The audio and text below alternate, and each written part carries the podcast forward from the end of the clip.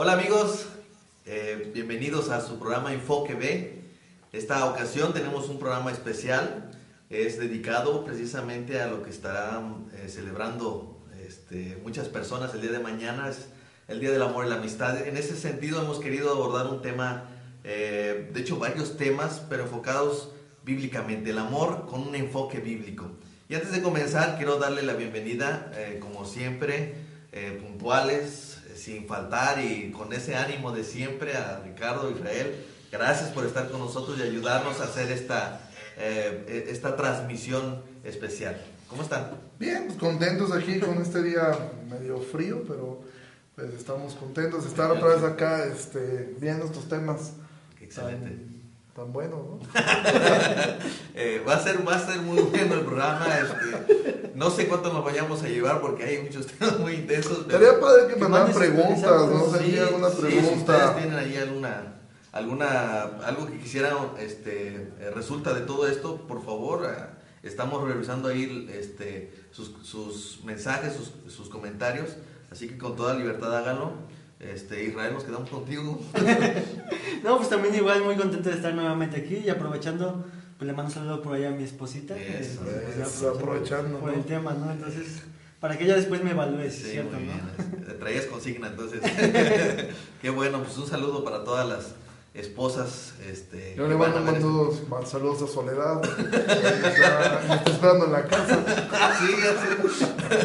Nada más Soledad. Ansiedad, de repente tiene meter, ah, Bueno, este, hay mucho que preguntar. La primera pregunta, bueno, ustedes saben que mañana es un día eh, que es muy importante para mucha gente. De hecho, sobre todo para los comercios, porque hay una gran derrama económica ese día este, se prevén eh, una derrama económica de millones de pesos en todo el, en todo el país.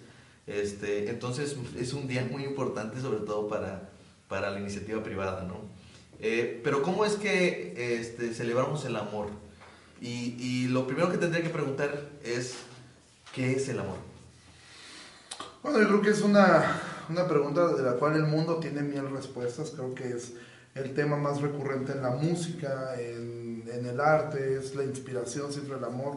Y de hecho tenemos que decirlo, también es un tema recurrente en la Biblia, ¿no? O sea, la Biblia constantemente está hablando acerca del amor, de hecho eh, casi que la forma de identificar a un creyente maduro bíblicamente, pues es el amor. Eh, sin embargo, yo, yo he hecho propio una definición que algún día escuché de Josh McDowell, que me gustó muchísimo, donde él decía, bueno, ¿cómo podemos definir el amor? Y él ocupaba no el texto de Corintios 13, sino el, el, texto de Efesios capítulo, capítulo 5, donde Pablo está hablando acerca de que el hombre debe amar a su mujer como Cristo amó a la iglesia, y después dice que el hombre ama a su mujer como su propio cuerpo, y después dice que el que ama a su cuerpo lo cuida y lo sustenta, es decir, cuida y proveer. Entonces, yo creo que esa es una definición muy práctica de lo que es el amor. El amor no son palabras, el amor va más allá de los sentimientos, el amor es, es un acto de cuidar y de proveer. Entonces, para mí, eso sería una definición. Y obviamente en Corintios 13 tenemos una. ¿Cómo es que cuidamos y proveemos? ¿no? O sea, no irritándose, no odiar, etcétera. Todo lo que Corintios 13 dice. Yo quisiera añadir a eso como el, el contraste de lo que hoy exactamente vivimos. Porque hoy, yo, bueno, yo al menos hace mucho tiempo tenía la idea, esa típica idea de Disney que te presenta en cuanto al amor, ¿no? De, de la princesa va a encontrar a su príncipe, azul, y le va a resolver todas las necesidades, ¿no? Entonces, serán felices para serán siempre. felices para siempre. E-, esa idea clásica de que yo necesito a alguien, en cierta forma, para que esa persona me dé lo que yo requiero, ¿no? Que me haga feliz, que me ame, que me sienta amado, que me sienta respetado. Entonces, si, se dan, si, si nos damos cuenta, es como que la Biblia lo pone al revés todo, que el amor está como para servir a los demás, y no para que te sirvan a ti primeramente. Eh, entonces yo creo que esos dos contextos eh, podían, podían darse. De hecho, hay varias palabras que se usan en, en, la Biblia para hacer esas diferentes expresiones de amor. ¿no?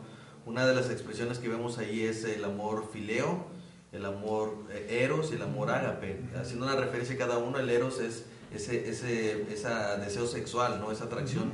este, el fileo, esa, esa fidelidad como la que se siente por un amigo, por, por un familiar, ¿no? Y el ágape como el que el Señor Jesucristo hablaba en Efesios 5, ¿no?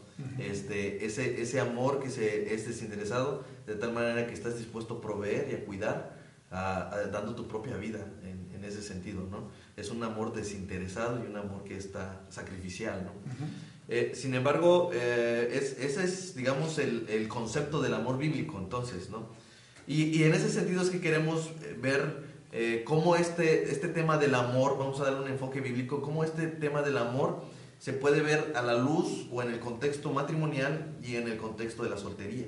A mí me gustaría que, que ya en ese sentido, pues, eh, Israel, si hicieras cargo de poder explicarnos más cómo sería en el contexto del matrimonio y, quizás Ricardo a basarte más en el, en, el, en el, concepto, en el contexto de la soltería, ¿no? Obviamente vamos a ir intercambiando ahí algunos este, comentarios, pero mi pregunta siguiente sería cómo, cómo todo empieza eh, en entender que hay un, hay un propósito y la mayoría de la gente busca casarse, ¿no? Eh, así que me gustaría empezar por ahí, ¿no? ¿Cómo es que se expresa el amor dentro del contexto matrimonial? Ok, yo quiero eh, poner un, cimiento. No creo que en este programa podamos terminar y hablar todas las cosas que, que, es necesario hablar del matrimonio. Lo segundo es de que las personas que me escuchan, para que sepan, yo tengo tres años de casado, no sé, como que la, la eminencia hablando y la persona que tiene más experiencia, y lo tercero es de que yo me apoyo entonces en lo que la Biblia me dice y en esa, a esa luz es la que yo me he apegado. No, de, no de manera perfecta, pero sí de manera sincera en cuanto a mi matrimonio. Sí, cuando hablamos de matrimonio, creo que la Biblia habla desde, desde Génesis hasta Apocalipsis en cuanto al matrimonio.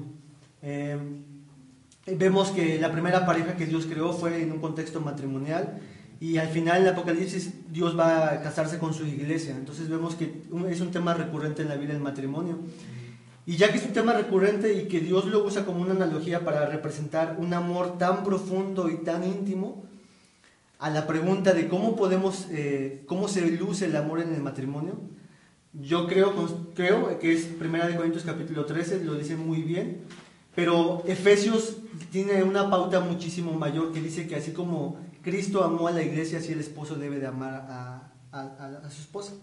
El mandato principal que miro yo en Efesios es para los dos en cuanto a amarse, pero primordialmente al esposo. El esposo debe de amar a la esposa. Así es. ¿Cómo se expresa ese amor del marido a su esposa en, ese sentido? Ok, entonces, si, si, si, la Biblia y el Espíritu Santo eh, inspiró a Pablo esto y usó la analogía de Cristo, tenemos que mirar cómo es que Cristo amó a personas y a la iglesia. Cristo lo amó de manera sacrificial. Cristo lo amó de manera cuando no era digno amar o perdonar a otra persona, como nosotros. Cristo se amó entre, con, todo su, con todo su ser a las personas pecadoras que le odiaban y le ofendían y le servían. Se vivía, vivía totalmente para su iglesia, proveyéndole, como decía Ricardo, cuidando a, sus, a las personas que incluso lo odiaban.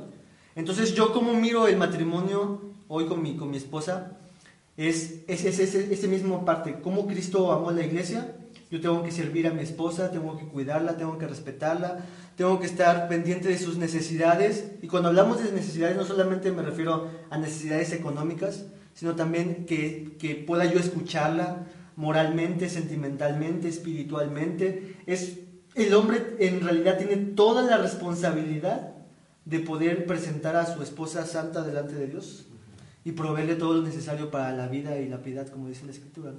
Básicamente, eh, lo que Efesios está dando a entender es que si el hombre, el marido, no sabe cómo debe de amar a su esposa, tiene que mirar a Cristo y su obra en la cruz, ¿no? Así es. Cómo es que Él murió en lugar de nosotros, toma ese lugar en la cruz y lo hizo por amor a su, a su, iglesia y dice, así como lo hizo Cristo, es así como ustedes deben de amar a sus esposas, ¿no?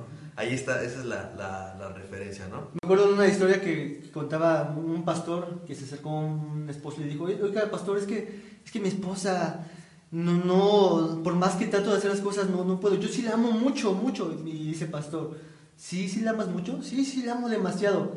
¿La amas tanto como Cristo ama a la iglesia? bueno, bueno, no la amo tanto así. Entonces tu problema no es de tu esposa, eres tú. Tu, tu, problema es tú. No es, no es que tu esposa no responda de manera adecuada, sino quizás tú no estás amándolo de manera adecuada. Así es. Eh, entonces, en ese sentido viene el, el eh, cómo, cómo, debe de expresarse el amor en el contexto de la soltería. Sí, yo creo que cuando hablamos de, del amor en la soltería, bueno, de entrada tendríamos que deslindarlo eh, de que forzosamente tiene que ser enfocado hacia el matrimonio, porque el plan de Dios para algunas personas probablemente sea eso, sea la soltería. ¿no? En el caso de Pablo, Pablo lo deja en claro en 1 Corintios 7, donde él aún da esta recomendación de no, de, de no casarse. Obviamente era un contexto distinto, una iglesia que estaba siendo perseguida por el imperio romano, pero hay algo también, y es importante quitar a los que somos solteros como que la carga de pensar que la soltería te hace como un como una persona de, menor categoría, ¿no? Cuando realmente eh, el, estado permanente del creyente es la soltería, o sea, el estado eterno no va a ser casado, o sea, estamos casados con Cristo, pero el estado eh, eh, como lo conocemos de dos personas realmente no será eterno, o sea, serán hermanos en la eternidad, Jesús dijo claro que en el cielo ya, ya, no, ya no hay casamientos, entonces el estado de soltería es, es, es el estado realmente en el cual estaremos eternamente. Ahora, hablándolo y enfocándolo hacia una relación hacia el matrimonio, creo yo que eh, es muy importante poder evaluar, no tanto a la otra persona, sino evaluarse a uno mismo. Si realmente yo estoy listo como hombre o una mujer está lista realmente para poder tener una relación, que un noviazgo, ahorita hablábamos, ¿no? Si, si el noviazgo es bíblico, no es bíblico, no podemos poner unos dogmas sobre, eh, un dogma sobre el noviazgo porque la Biblia no nos provee de, eso. El miembro como no nos provee un dogma de cómo realizar una boda, ni un dogma de cómo, de un cumpleaños, ¿no? Pero lo que sí entendemos es que el corazón es algo que debemos guardar y es algo que debemos cuidar. Entonces, realmente cuando hablamos en un aspecto de soltería, ¿cómo se muestra el amor? Bueno, eh, en una relación de pareja, en un cortejo, donde el hombre debe... Eh, dejar vislumbrar que tiene la capacidad de cuidar y de proveer a, una mujer.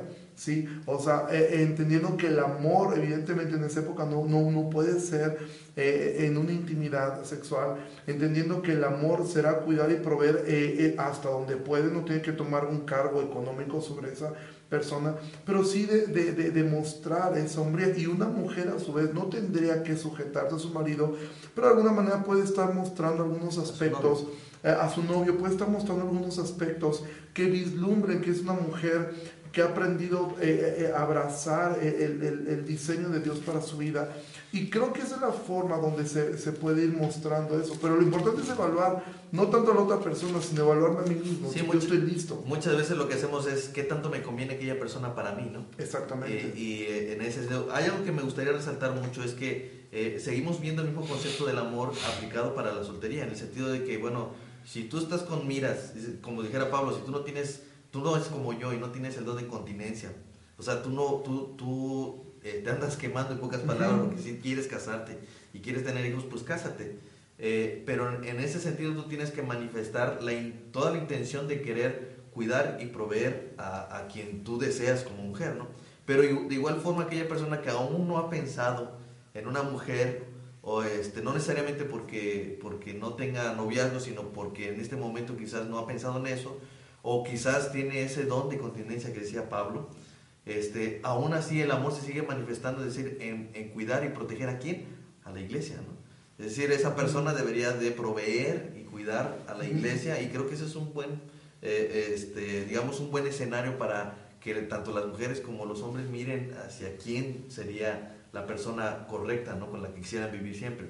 Pero retomando esa parte, eh, la mayoría de la gente, de hecho mañana una de las cosas que vamos a ver es que la mayoría de las, de, las parejitas que vamos a estar ahí... Soldados caídos, mañana hay soldados caídos, mañana hay soldados caídos. Que siendo honestos, muchos soldados caídos son imprudentes. Son datos que son imprudentes y pues bueno, se van a tirar un, como, como escutia del... Entonces... Uh, en ese sentido, para ya ir, irnos enfocando un poco más en este tipo de relaciones, porque mañana vamos a ver eso, la mayoría de los que se están, van a ver son este, eh, solteros que tienen ahora mismo una relación de noviazgo, pero en, una, en, en, un contexto muy, muy distante de lo que la Biblia nos... Ahora, no estoy hablando de que la Biblia te dice cómo tener un noviazgo, sin embargo, creo que eh, vivimos un tiempo donde muchos jóvenes tienen un noviazgo que llega hasta el punto de tener los beneficios del matrimonio sin estar casados. ¿no? Entonces, en ese sentido, mi pregunta es, ¿cómo se debe de relacionar un hombre y una mujer en la soltería? Yo pienso eh, que la Biblia sí nos da muchos esquemas, a- al grado que hay eh, en los diez mandamientos hay dos mandamientos que podrían sonar muy similares, el adulterio y la fornicación. Sí que es el sexo fuera del matrimonio, ya, ya sea fuera de que tú no estás casado o fuera de tu propio matrimonio. Entonces, creo que la forma de relacionarse eh, o dos personas eh, debe ser muy cuidada primeramente por los padres.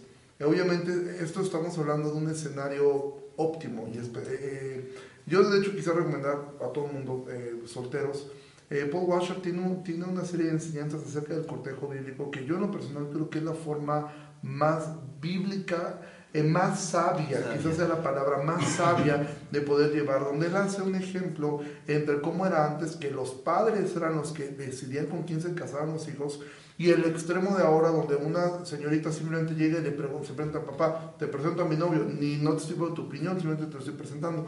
Y cómo es que los padres deberían, en especial los padres, tomar un lugar de involucramiento, de decir, o sea, yo tengo que involucrarme en la elección, de, sobre todo en el caso, si tienes una hija, la elección de mi hija y con mi hijo enseñarle a ser hombre. Cuando un hijo llega con, con su padre y dice, papá, me gusta tal persona, bueno, un padre cristiano debería eh, decir a él, bueno, ¿estás listo? Puedes casarte, tienes, o sea, tienes cómo poder mantener, y si no, hijo, ni siquiera te metas. ¿Por qué? Porque vas a, a estar jugando con la hija de otro hombre y sobre todo con una hija de Dios.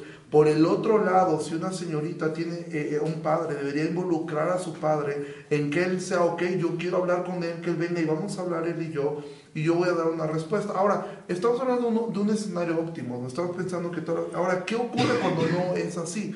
Bueno, eh, por eso es que el contexto de la iglesia te provee a través de los ancianos, a través de un liderazgo, de gente sabia, poder hacer eso. Ahora, si tus padres no son creyentes, de todas maneras involúcralos. Hay una sabiduría que Dios les ha dado a ellos, una prudencia. Habrá padres que la- él le diga, hijo, al contrario, dale y a ver que conocen muchos, porque hay padres machistas que eso los enorgullece. Eh, entonces, un hombre debería relacionarse a la luz de la escritura entendiendo eso. No puedo tomar a una, y sí, yo, yo, yo, yo he visto a lo largo del tiempo, pues parejas que entran en un, en una, en un estado eh, de, de, de, De de amaciato y de relación, donde, donde están ellos así viviendo de esta forma y al final del día Dios no va a bendecir una relación así. Entonces, eh, creo que es involucrar mucho a los padres, no ser sabios en nuestra propia opinión, involucrar a la iglesia en, en mayor y poner eh, principios que nos, que nos pueden librar de, de tropiezos. ¿Ustedes creen que el noviazgo tiene que ser con miras al matrimonio? O sea, Sí. ¿podría haber un noviazgo que no tenga que ver con esto? O sea, porque la realidad es que allá afuera en el- eh, este, vemos esto y aún dentro de la iglesia vemos que se empiezan a, a a generar relaciones de noviazgo sin, sin tener que llegar a ese proceso. O sea, entiendo que habrá momentos que por alguna situación no se va a dar, pero este, eh, ¿cómo debería de ver, cómo deberíamos de verlo? Es, es, es, este, podemos, ah, puede haber noviazgos sin llegar a, sin miras al matrimonio, ¿cómo lo podríamos Yo ver? creo que de la Biblia podemos sacar eh, esos principios sabios de emanación. El, el- el principal motivo de lo que hacen todos los cristianos, todos los creyentes, es buscar la gloria de Dios. Vivimos para la gloria de Dios.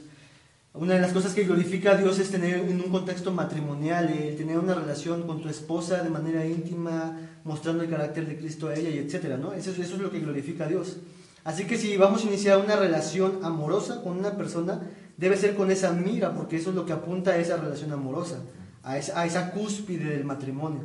Ahora, esa debe ser siempre la búsqueda, o sea, cuando estás buscando con qué casarte, eh, obviamente en nuestro, contexto empezamos con el matrimonio, con el noviazgo, y entonces estamos buscando que esa mujer pueda reflejar a lo que Cristo es en cuanto a su sometimiento al Padre.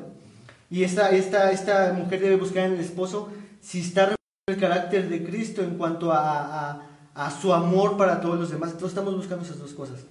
Y yo creo que, por ejemplo, de una manera práctica, en el caso de, de qué debería estar buscando un hombre en una mujer, bueno, el ejemplo más práctico, evidentemente estamos hablando del estado óptimo de una mujer, pues es Proverbios 31, entendiendo que la, el, el- la, el- el- la historia de la mujer virtuosa, bueno, la descripción de la mujer virtuosa no fue escrita eh, pen- dirigida hacia una mujer, de hecho fue escrita dirigida hacia, Hacia un un hombre, o sea, fue, está dirigida hacia un hombre decir, eh, busca esto, Busca esto, busca una mujer que ame al Señor, que sea diligente, que, sea trabajadora, que, tenga un concepto de, de, poder sujetarse, someterse bíblicamente, ¿sí? Por el lado de, un hombre, de una mujer, ¿qué voy a buscar en un hombre? Bueno, un hombre que pueda hacer lo que dice, que me ame como Cristo, pero ¿cómo lo voy a ver? Porque la misma Biblia dice, ¿cómo es que Cristo nos ama para purificarla a través de la palabra? Mujer, busca un hombre que ame al Señor, que ame su palabra, ¿sí? Porque quiero decir esto, a, Marcos Peña alguna vez a mí me dijo algo que se me quedó,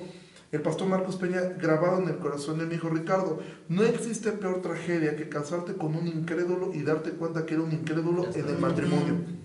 Dice, eso es trágico, ¿sí? ¿Y cómo puedes evaluar eso? Bueno, un hombre que, que dices, bueno, en el estado de, de, de de cortejo, Él me está empujando a ser más como Cristo, me está empujando a buscar más a Dios, me está buscando, eh, eh, porque al final del día el matrimonio se trata de glorificar a Dios. Y al final creo que uno de los aspectos de decisión más grandes de una pareja debería ser cómo podemos servir a Dios mejor, juntos o separados. Y en esto ir hacia Él. Exactamente. De hecho, esa es, esa es la, estás dirigiéndote a la siguiente pregunta, que uno de los beneficios, según Pablo, de la soltería es que se puede servir mejor a Dios.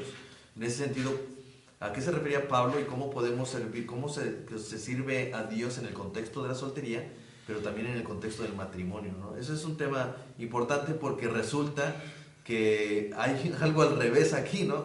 Los solteros no quieren este, servir a veces a Dios y, y este, y los matrimonios empiezan a, a, a, desarrollar y a veces es lo contrario, ¿no? Los matrimonios, una vez que se casan, llega el matrimonio y menos tiempos tienen para... Pero es algo que Pablo decía. ¿Cómo, ¿Cómo debe ser el servicio en ese sentido, en el contexto matrimonial en el contexto este, de la soltería? En el contexto matrimonial, bueno, yo podría decir algo en el contexto matrimonial. Yo, em, por ejemplo, mi esposa estuvo un tiempo en cama, eh, no, no, podía hacer nada porque estaba embarazada. Y llegó, llegó un momento de decir, es que yo quisiera servir en la iglesia, yo quisiera hacer esto y lo otro y no puedo. Y le dije, es que ahora te toca a ti asimilar el rol que Dios te ha asignado en este caso, estar en la cama, estar postrada en este tiempo y alimentándote de la palabra. Eh, yo, yo al menos miro en la Biblia que, que, de qué manera puede servir mi esposa en ese momento, en ese, en ese estado. Eh, el, el, asimilar eh, y disfrutar de Dios y deleitarse de Dios en ese momento puede ser de beneficio después para las personas que pasen por esa misma situación. En cuanto al matrimonio, nosotros estamos disfrutando nuestro amor y de nuestra relación con Dios, pero al mismo tiempo queremos que los demás puedan mirar como nosotros lo estamos disfrutando, que es lo que vemos en la Biblia, y por eso es que podemos servir a la iglesia. Pues, por ejemplo, mi esposa no solamente va a la iglesia, ¿no? Y está, y, está, y está en la última fila con mi hija cuidándola, y ese es su papel, ese es su rol, en lo que está asignando. Yo le decía, y tienes que hacerlo muy bien, porque de esta manera entonces tú vas a poder enseñar a las demás personas cómo es que una cristiana ocupa un rol de madre, de esposa, y de esa manera tú puedes servir a la iglesia. entonces, no necesariamente tienes que estar detrás de un púlpito. O en un ministerio. O en un ministerio, sino que ahora tú puedes servir con tu sufrimiento, con tu relación matrimonial, de mira, es que yo... yo, yo no te refieres al sufrimiento de estar contigo, ¿verdad? No. También. Tienes que, preguntárselo a ella. Sí. Puedes ponerlo en el comentario. Tienes que preguntárselo a ella. Pero entonces nuestra vida realmente es una parábola del Evangelio. Somos pecadores que Dios nos está, nos está este, puliendo en, esa relación y que, y que los demás estamos expuestos ante los demás que nos vean y somos cartas abiertas. Entonces, de esa manera podemos servir al cuerpo de Cristo. En ese sentido, en la soltería, Pablo mencionaba eso, este, quisiera más bien que, todos fueran como yo, dice, este, pero cada, cada uno tiene su propio don, ¿no? Yo decía, los solteros están ocupados en las cosas de Dios, pero los casados, ya el casado está ocupado en las cosas de, la carne, en, las cosas de, su esposa, en, poder proveerle y estar con ella. ¿no? ustedes dos. sí, pero ahora vas a hablar de, la soltería, ¿Cómo, cómo, cómo, cómo se sirve?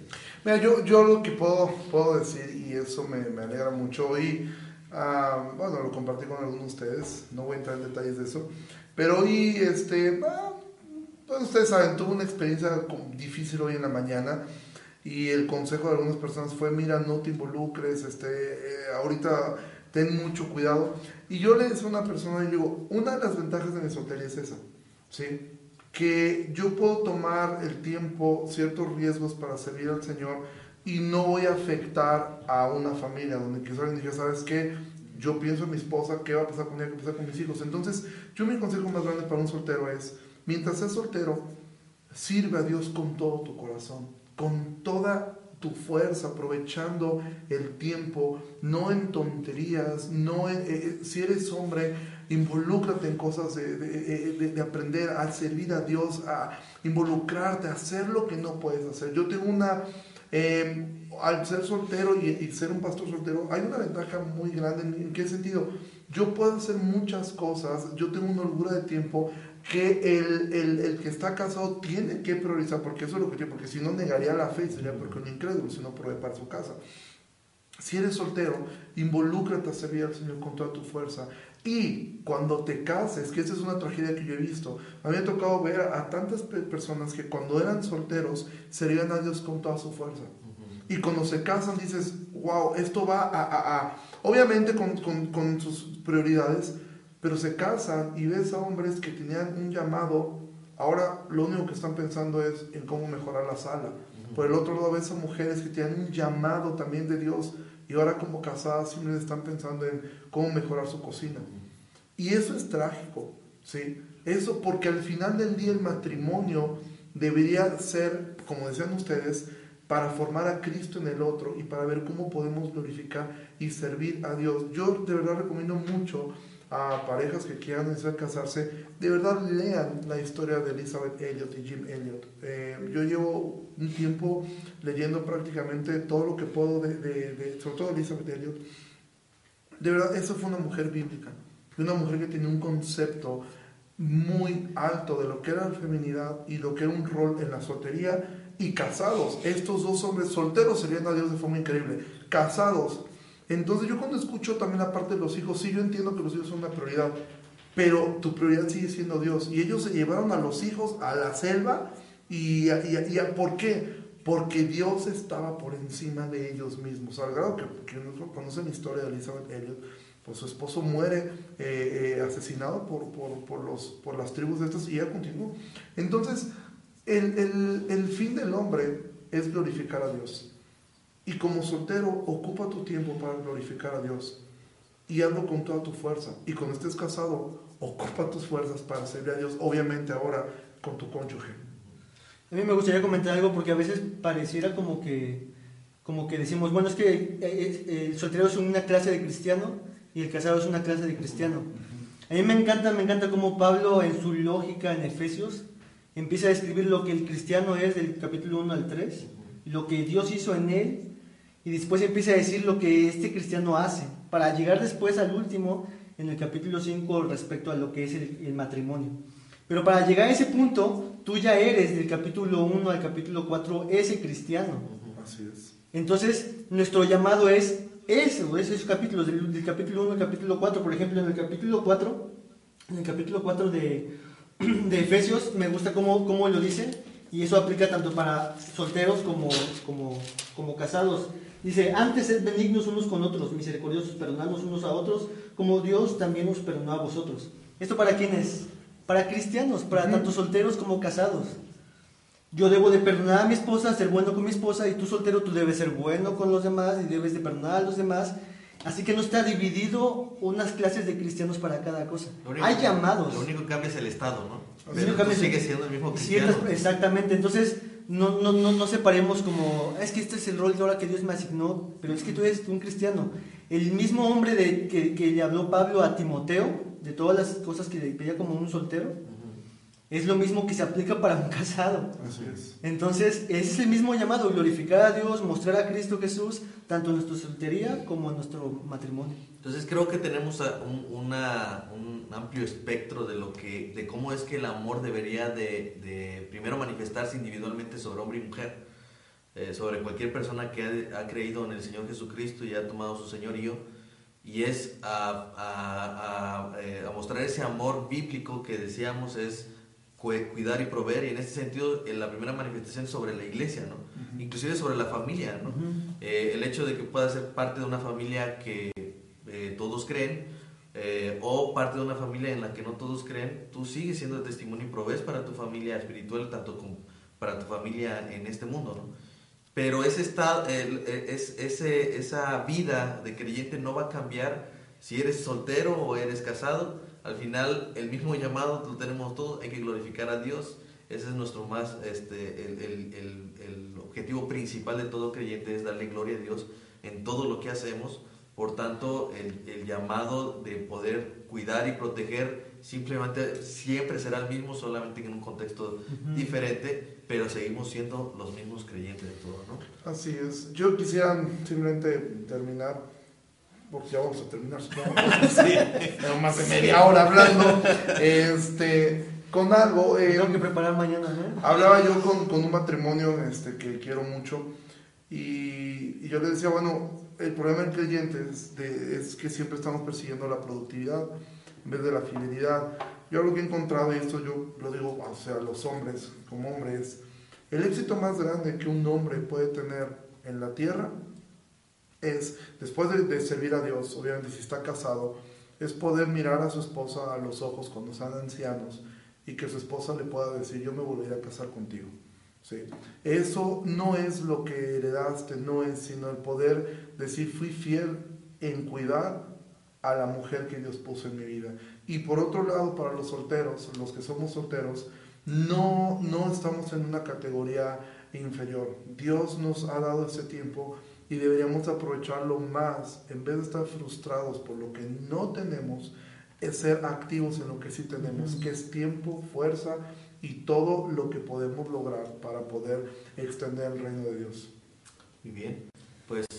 A mí algo que me gustaría añadir también como, como cierre es de que tanto hombres que están en busca de un esposo, mujeres que están en busca de...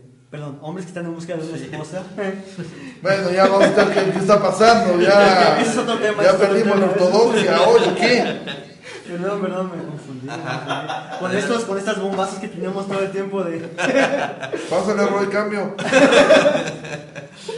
Entonces, a, aquellos hombres que están buscando una esposa y a aquellas mujeres que están buscando un esposo, no busquen que su esposo o su, o su futuro esposo o su futura esposa sea ese Mesías que les va a dar todas las cosas. Tienen que encontrar, ellas y ellos tienen que encontrarse a Cristo como suficiente. Y como suficiente y vivir para Él, como decía Ricardo servirle a Dios, ser fiel a Dios. Y si eres fiel a Dios y sirves a Dios y amas a Dios, en consecuencia tú lo vas a hacer con tus prójimos y mucho más con tu cónyuge. Amén. Entonces, eso. Bueno, este, eh, hemos tratado de abordar las, eh, las preguntas más generales y principales acerca de este tema. Es obviamente es más amplio de lo que ahora pudimos platicar. Pero el, sábado tenemos una cena de matrimonio. Ahí, ahí, ahí, es donde iba yo, eh, precisamente a este, mencionarles, la iglesia está llevando a cabo este, esta, esta cena para matrimonios donde habrá una predicación especial. este, un predicador con toda la unción vendrá este, este sábado y este, quizás pudiera ser que lo pudiéramos transmitir a través de enfoque. No sé. Sí, sí, es una de las ideas, transmitirlo. Este, la idea era, sí, lo podemos hacer. La idea era venderlo. Nos, nos estaban menospreciando ya. No, Pero, sí lo pueden ver a las. Yo creo que será como a las 9 de la noche, igual. Si alguien quiere ver. Será una buena enseñanza acerca del matrimonio y este podamos hablar un poquito más, ya, ya enfocados precisamente en el matrimonio, ¿no?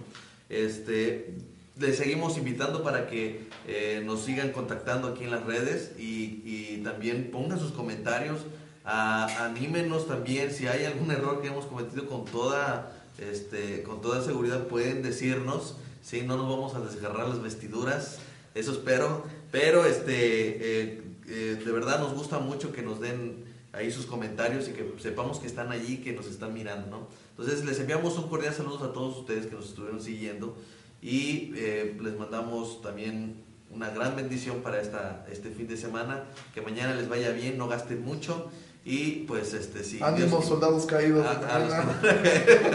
este, les animamos a, a servir a Dios y si, llegamos a, transmitir por enfoque, nos estaremos viendo el sábado. Entonces, un abrazo y Dios les bendiga. Esto fue su programa Enfoque B.